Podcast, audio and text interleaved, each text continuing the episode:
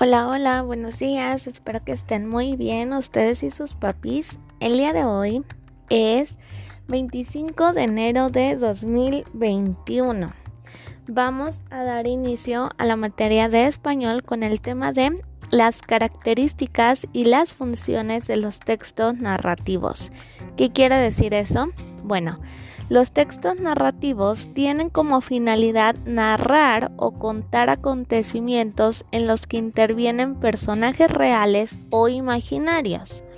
Los hechos o acontecimientos que componen el texto narrativo se desarrollan en un lugar y en un tiempo determinado.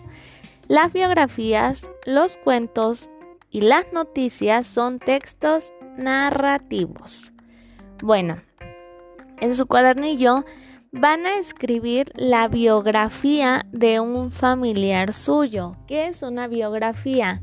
Es donde vas a describir a esa persona. Por ejemplo, si pones a tu mamá, vas a poner, mi mamá se llama y luego cuántos años tiene, qué le gusta hacer, cuándo nació, dónde nació, y toda esa información va a ser para que nosotros podamos conocer sobre ese familiar.